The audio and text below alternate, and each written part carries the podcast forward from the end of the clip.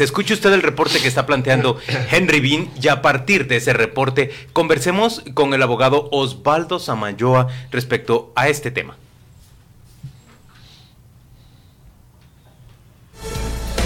El informe de Henry Bean, reportero con criterio. Un grupo de unas 15 personas celebraron con cohetes y redoblantes el vencimiento del plazo que el gobierno del presidente Jimmy Morales fijó a la Comisión Internacional contra la Impunidad en Guatemala CICIG para finalizar sus acciones y abandonar el país. A lo lejos se escuchaba vociferar a Otto Rothman, director de Bea Canal. La CICIG solamente fue una fachada de una estructura más suprainternacional, una estructura que vino a cooptar las instituciones y a generar pobreza y división entre los guatemaltecos.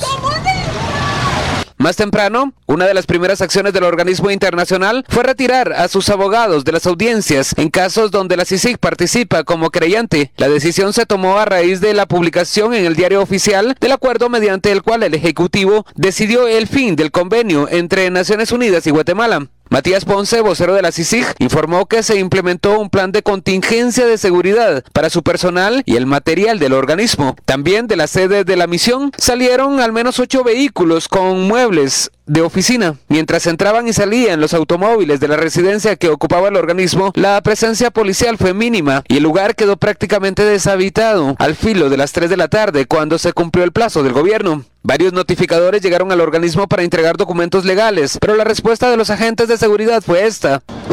No, no, en este momento no hay personal.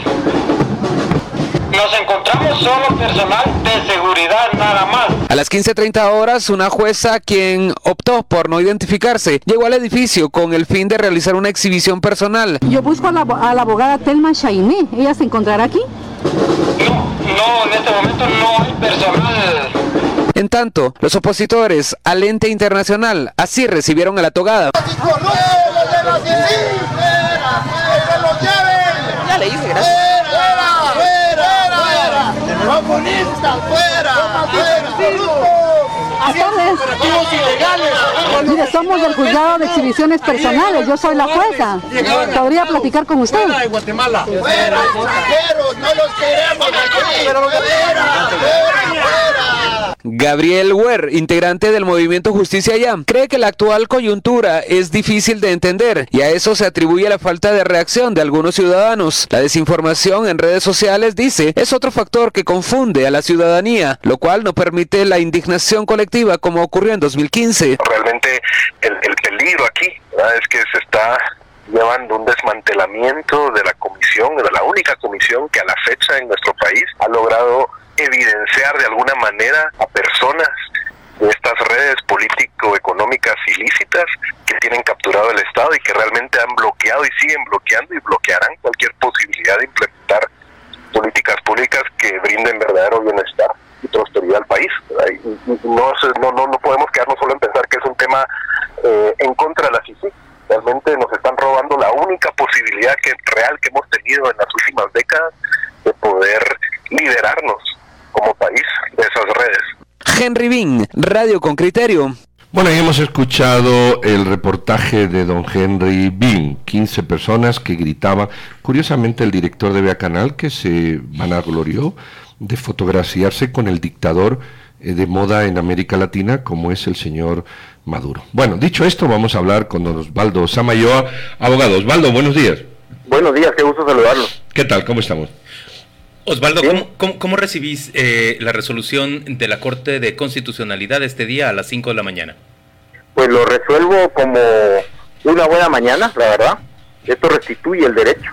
Eh, ayer vimos una aberración jurídica cuando mediante un acuerdo gubernativo pretenden desconocer un acuerdo internacional. Es algo que no se puede, es algo contrario. Pero más allá de eso, eh, también eh, el debilitamiento del sistema de justicia de nuestro de nuestro país desde el día sábado cuando se retiene al investigador de CICIG en el aeropuerto en contra de las órdenes de la de la Corte de Constitucionalidad y de algunos jueces de instancia el día lunes con la conferencia de prensa cuando el presidente se hace acompañar de personas absueltas de personas condenadas y de personas de familiares de personas que están en proceso eh, prácticamente lanzó un mensaje que el Ejecutivo no le interesa lo que los jueces decidan.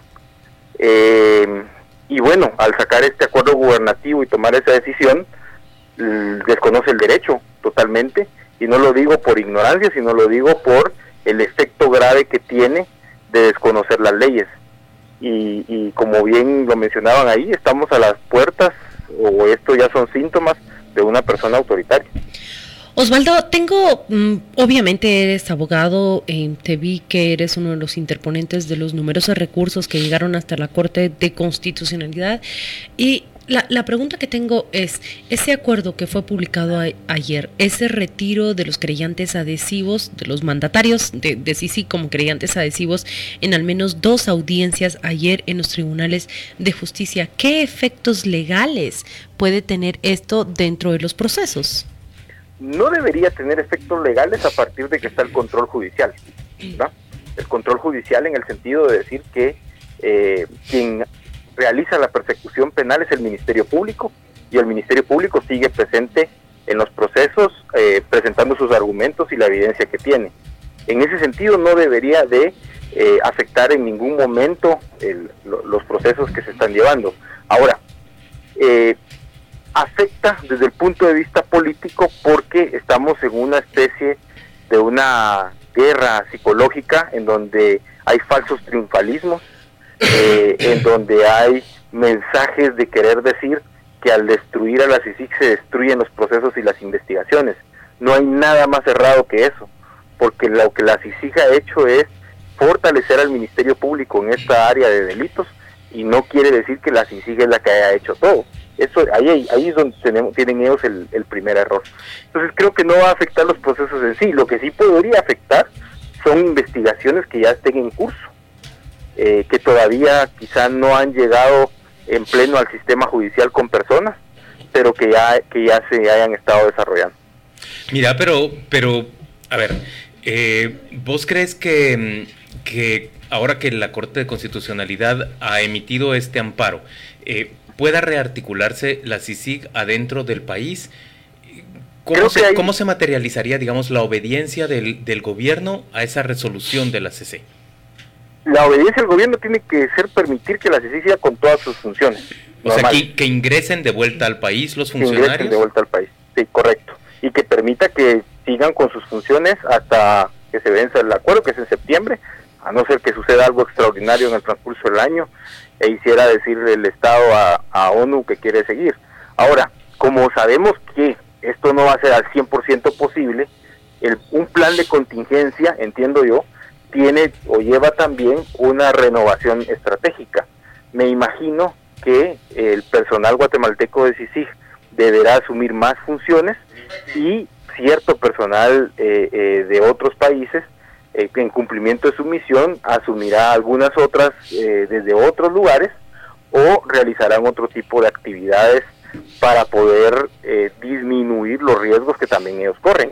Porque el plan de contingencia el día de ayer no responde nada más y nada menos que a un temor de medidas contrarias o de hechos de personas radicales que pudieran atacar la integridad física de la misma personal de sí Eh, pero hay, hay otro supuesto, Osvaldo, y es eh, que, bueno, que no se obedezca a la ley, que el gobierno desconozca las órdenes de la Corte Constitucional, tal y como ha venido diciendo eh, varias veces, y que mande incluso no solo desconocer, mande detener, cerrar, en ese supuesto de que va desde desconocer hasta tomar acciones, que ya llegaría a un serranazo, eh, ¿qué escenarios hay eh, de corte incluso eh, que por la agitación social que se produzca o que ellos mismos generen, como ya están poniendo mantas, se decrete un estado de excepción que impida una convocatoria electoral? Es decir, en, estos escenarios un poco más, no sé si llamarle nefastos o peligrosos, judicialmente, ¿qué reflexión podemos hacer de ellos? Yo, yo tengo el, yo sí tengo el temor de que no vayan a querer obedecer a la Corte de Constitucionalidad y tengo el temor de que hay algunos diputados eh, que motivan e incentivan a decir que se cometen delitos, que los, que los, que al resolver los jueces cometen delitos. No hay cosa más errada que eso. Eh, porque las resoluciones de un tribunal no van a ser ilegales, las resoluciones de un tribunal están en el marco de sus funciones eh, legales. Ah, son legales por, por propia definición. Por, por supuesto. Entonces, cuando dicen esto, y, escuchaba ahora en el reportaje que ustedes presentaban, por ejemplo, la gente le gritaba a una jueza que llegó ayer a practicar una exhibición personal. Y, y, eso quiere decir que esta gente está en la disposición de desconocer el derecho y sus intérpretes, que en la República es el organismo judicial, son los jueces, son los magistrados. Si estamos a la puerta de eso, estaríamos a la puerta del inicio de cualquier cosa, porque estaría un desconocimiento pleno de las normas y del andamiaje jurídico que sostiene la convivencia armónica y social entre, entre eh, los, funcionarios y sus empleados con sus habitantes. Y eso sí sería eh, eh, yo muy grave. Yo esperaría sensatez de muchos funcionarios y empleados públicos. Y hay que tener claro algo. Nos han estado asustando con el petate del muerto también que el Congreso va a derogar el decreto 35.007 o que va a emitir un punto resolutivo. El Congreso no tiene ninguna, ninguna de las actividades que realiza el Congreso en este momento a no ser que sea el tema de avalar un estado de sitio, no tiene ningún efecto sobre el acuerdo de Sisi, porque ahorita es un tema del Ejecutivo con el Secretariado de Naciones Unidas y el único que puede ponerle los límites son las Cortes. ¿Y vos, y, vos sentirías especial preocupación por lo que ocurre esta mañana en la Corte Suprema de Justicia, conociendo el, la solicitud de desafuero para los magistrados de la CC que no le gustan al gobierno? Sí, eso tiene que ser rechazado en límite, porque lo que la, PGN ha incumplido sus funciones, el Procurador General de la Nación debió ir al Ministerio Público, presentar la denuncia si es que tiene él la evidencia y la certeza de que se cometieron hechos ilícitos para que ésta solicitara el retiro de antejuicio. El PGN no puede investigar, el PGN no puede perseguir penalmente, eh, eh, el PGN no puede atribuirse funciones que no le competen, por lo el que sí está por fuera de sus funciones según la Constitución es el Procurador General de la Nación y yo creo que los magistrados en el eh, eh, en el ámbito de mantener la esta democracia, en el ámbito de mantener este Estado de Derecho, esta certeza jurídica, deben de rechazarlo. Y habiéndolo rechazado, creo que es importante que la Corte certifique al Ministerio Público lo conducente contra el Procurador General de la Nación por eh, no, no estar por el fuera del marco de sus atribuciones y querer atribuirse ciertos eh, eh, temas de persecución penal. ¿Se puede llevar esto por una vía distinta, peligrosa pero distinta? ¿Qué sería la vía de la seguridad nacional? La seguridad nacional permite muchas cosas, ciertos estados apoyan, promueven, sostienen la seguridad nacional, marcos legales específicos, incluso confidencialidad tomas de acciones, eh, acciones legales más extremas. Eh, el marco de la seguridad nacional, ¿qué, reflexión te merece eh, pues en todo esto?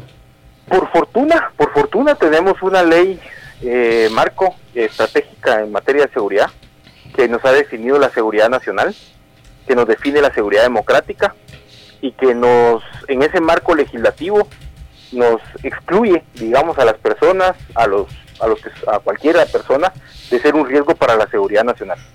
Eh, y lo que hace es crear un sistema de seguridad nacional que se base en amenazas externas y que cuando se refiere a amenazas internas solo sean aquellas que ponen en inestabilidad la existencia misma del Estado. Y eso ya es un extremo que no creo que ningún... Bueno, pero, pero aún así, Osvaldo, recuerda que eh, la expulsión del señor Velázquez es por un tema de seguridad nacional.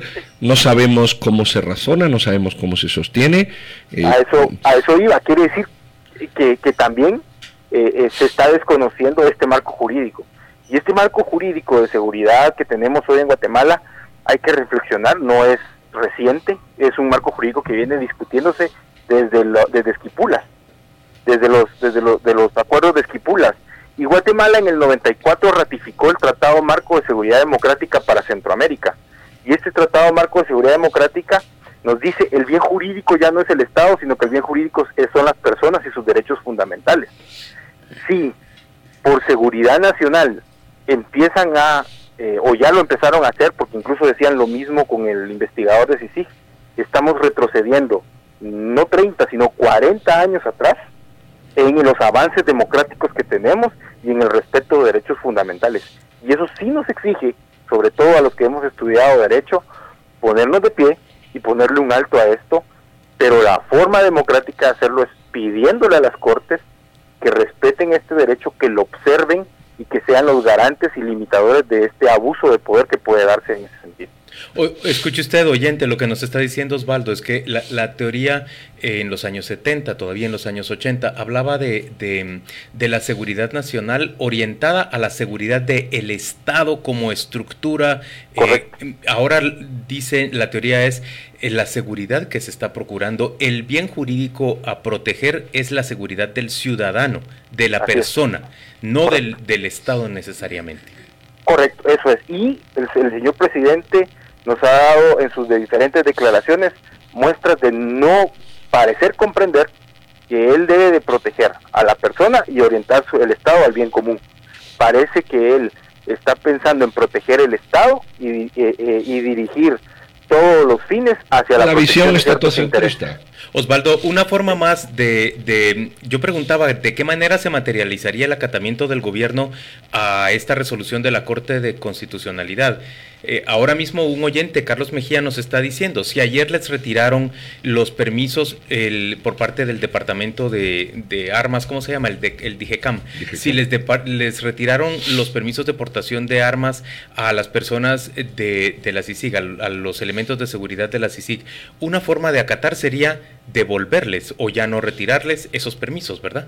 Correcto, correcto, porque todas las decisiones que han tomado han quedado en suspenso, así lo ha declarado la Corte eh, todos los abogados sabemos, y, esto hay que hacerlo de conocimiento público, cuando una corte resuelve algo, yo lo, cumplo, yo lo obedezco. Si no estoy de acuerdo con ello, no voy a destruir al tribunal o no voy a atacar al juez, sino que lo que hago es utilizar recursos específicos que la misma ley establece. Y en este caso, el DIGECAM, sobre todo el ejército, en el DIGECAM, está obligado a responder a la Corte de Constitucionalidad en estas resoluciones porque son amparos y hay recursos incluso de inconstitucionalidad presentados. Entonces, debe de suspender ese tipo de, solicitudes que hizo. Yo sé que el presidente es su comandante general, pero la Corte de Constitucionalidad está emitiendo una orden basada en la Constitución y al ser amparos basados en un, eh, una figura, un instituto jurídico de alto nivel que protege los derechos fundamentales de todos nosotros y el ejército está para eso. Muy bien, Osvaldo, muchísimas gracias, te agradecemos tus comentarios, te deseamos un feliz día y vamos a ver cómo se desarrollan estos acontecimientos. Un saludo cordial. Que esté muy bien, gracias. Bueno, aquí estamos de regreso. Vamos a seguir esta conversación eh, con otro abogado, el abogado Otto Marroquín, y, lo que queremos preguntarle, Otto, buenos días. Primero saludarte. ¿Cómo estás? Eh, tu percepción, pues ya prácticamente de, la nueva decisión de la Corte que deja sin efecto la, la orden del, del, gobierno de expulsar a Sicil por considerarla, eh, bueno, de momento pensamos que es no legal, pero estamos a falta de la lectura, pero, pero así es, ya la deja sin efecto. Eh, sobre esos hechos y puntualmente sobre este, tu apreciación. Eh, gracias Pedro, buenos días. Sí, efectivamente me he enterado y considero pues que aunque no comparta yo la, la resolución, el criterio de los magistrados, hay que respetarla. Es una resolución que, que tiene un efecto jurídico y que indudablemente va a causar ahorita ah, un impacto porque deja en suspenso lo, lo ordenado por el presidente hace un par de días. Mira, Otto, eh, eh, yo quisiera insistir en una cosa que tú has dicho muy honestamente y te agradezco esa honestidad, y es que con todos los abogados que hemos hablado, independientemente de que estén de acuerdo o no con CICIC o con las decisiones de la Corte, y tú lo acabas de decir, mira, yo no comparto eso, pero todos han dicho lo mismo, las órdenes judiciales ninguno de los abogados que ha pasado por aquí, y tú ahora ese es un buen reflejo, duda que hay que cumplirla. Si esa duda en el colectivo jurídico yo percibo que no existe, eh, ¿por qué existe en el colectivo político de que sí se puede? ¿Por qué nos quieren convencer de que sí hay que desobedecerla? Bueno, creo que ahí es lo que el, punto que toca es el, el punto total. Como abogado, como hombre de derecho, te digo que tiene que respetar una resolución judicial, jurídica, en este caso de la Corte, que es el mayor órgano eh, jurídico en Guatemala para dar una orden, para emitir una orden, y si uno no la comparte, pues impugnarla por los medios. Ahora, políticamente, efectivamente lo que estamos viendo es que quieren sacarla a la CICIG a como dé lugar. No hay una otra salida más que sacarla, eso es lo que hay. Ahora, mediática. Yo te quiero yo te quiero preguntar Otto, tú dices, "No estoy de acuerdo con la resolución." Explícanos ¿Cuáles son tus puntos de, desacuerdo? Yo quiero escuchar los argumentos de alguien que, pues, em, no, no, no, no comparte la decisión de esta mayoría en, en, la, en el máximo tribunal. Sí, mira, eh, en primer lugar porque el presidente tiene facultades para haber dado por terminado de forma unilateral el, eh, el convenio con ONU para la creación de CICI. Pero es una cuestión de que es el, punto de vista de cada, de cada persona, de eso diferimos, yo puedo estar equivocado, puedo, no puedo ser el que esté con la verdad, aquí no hay una verdad absoluta. Eh, los magistrados son personas con mucha experiencia, son abogados eh, prominentes, pero eh, sí, es, mi opinión, yo sí estoy de acuerdo en lo que hizo el presidente, creo que lo hizo apegado a derecho, pero está sujeto a, a que lo resuelvan los magistrados y que haya un debido proceso, está establecido en la Constitución y en todas las leyes. Eh, debe haber un derecho de defensa, derecho de ponerse, derecho de estar de acuerdo. No hay una ley absoluta que diga es blanco y se acaba que es blanco, es negro y es negro. No, tenemos derecho a, no estar de acuerdo y, demostrarlo en los juzgados. Eh, ¿qué, crees tú que puede ser el escenario más probable, aunque aquí ya centramos, o los escenarios más previsibles después de lo de hoy? Hoy se reúne la Corte Suprema de Justicia y, bueno, puede tomar una decisión en un sentido, en otro, que abone o que se contraponga a lo que estamos analizando.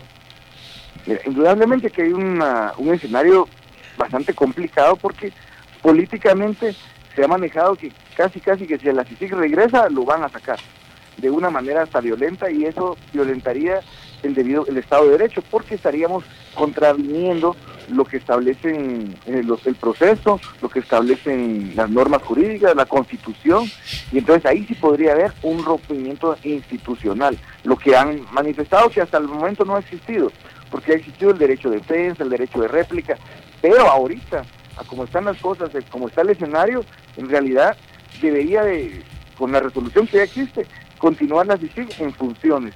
Deberían de estar los abogados de CICIG presentes en las audiencias como creyentes adhesivos, como han participado y continuar con un desarrollo normal. Eso es lo que debería suceder el día de hoy.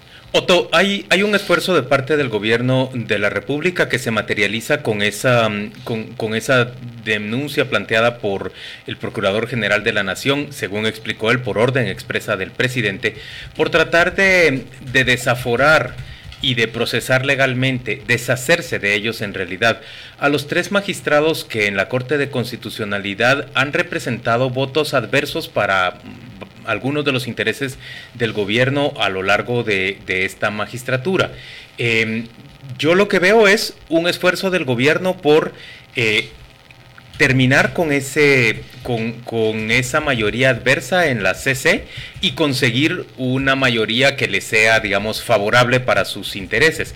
Pero eso no es democrático porque además no es constitucional porque porque no se supone precisamente que las cortes tengan que ser eh, eh, eh, favorables siempre a lo que busca, digamos que desaparezca ese control de la judicialidad en nuestro país. ¿Vos qué pensás de este esfuerzo que lleva hoy a los magistrados de la Corte Suprema de Justicia a conocer esas peticiones de desafuero para los magistrados de la Corte de Constitucionalidad? Bueno, eh, pues efectivamente, cuando uno tiene una situación y no le es favorable el, el voto de los de ciertos magistrados, puede estar en desacuerdo, pero existen los medios para impugnarla, existen diferentes situaciones. Ahora, la denuncia que presentaron, sí, como tú dices, es una denuncia que lo que busca es quitarlos de en medio porque son un estorbo para las decisiones o para las eh, para las cuestiones que se han puesto a, a entender de ellos. Lo que sucede ahorita es que la Corte Suprema eh, y quien es el debido proceso de también en el antejuicio, deberá de, hacerse el proceso tal cual es. Es decir, si no hay elementos para una denuncia, o fue curia, o es frívola, o de cualquier manera, se va a declarar sin lugar, y si existe algún motivo, pues encontrarán para poder declarar con lugar o no el antejuicio. Yo la verdad pienso como tú, que lo que se está buscando es únicamente quitarlos de en medio. Ahora bien, no creo que el presidente tampoco haya utilizado un medio antidemocrático, porque antidemocrático, para quienes ya tenemos cierta edad, hemos visto que de un plumazo se quitan a los magistrados, los, los manipulan renuncias o lo que sea. Claro, este ¿crees caso, que está siguiendo un, un mecanismo legal que, que es respetable? Es, es, una, es una forma legal, pero sí lo que encubre es lo que tú estás diciendo. Eso es indudable. Pues bien, Otto, agradecemos mucho tu participación esta mañana en, en Radio con Criterio. Eh, valoramos que, sos un abogado que está de acuerdo con la decisión del presidente de poner fin al, al mandato de la CICIC, pero estando de acuerdo, sos también un hombre de derecho que dice que las resoluciones de las Cortes tienen que acatarse y que los medios para para ir en contra de esas resoluciones están regulados adentro de la ley y no hay más que esos procedimientos para, para actuar. Eh, te agradezco mucho que, hayas, que nos hayas acompañado esta mañana. Muchas gracias a ustedes. Vamos a la pausa comercial, volvemos dentro de muy poco. Esto es Radio con Criterio en la mañana en que la Corte de Constitucionalidad ha emitido un amparo por cuatro votos de cinco posibles en el Pleno de Magistrados titulares y ese amparo dice que eh, queda en suspenso la decisión del gobierno de dar por terminada la, el convenio con Naciones Unidas que le da vida a la Comisión Internacional contra la Impunidad. Usted sabe que esta es una decisión que se encuentra en predicamento porque por un plan de contingencia las Naciones Unidas ha hecho salir a la mayoría del personal de la CICIG, el personal extranjero del territorio nacional y por supuesto que la la clave que tendría que verse para definir si el gobierno eh, está acatando o no la resolución de la CC es permitirles de vuelta, el, primero que, que, la ONU los envíe de vuelta a Guatemala, les diga que es prudente regresar al país. Segundo, que a su ingreso a territorio nacional sean admitidos como ha ordenado la Corte de Constitucionalidad. Y tercero, que, puedan operar apropiadamente en Guatemala, por ejemplo, eh, recuperando los derechos de portación de armas que ayer el DIGECAM les anunció que quedaban revocados por la decisión del Ejecutivo, que, de acuerdo con la resolución de la Corte, ha quedado en suspenso. Vamos a la pausa y volvemos para seguir conversando con usted y con nuestros invitados en esta mañana sobre estos eventos tan relevantes para el país.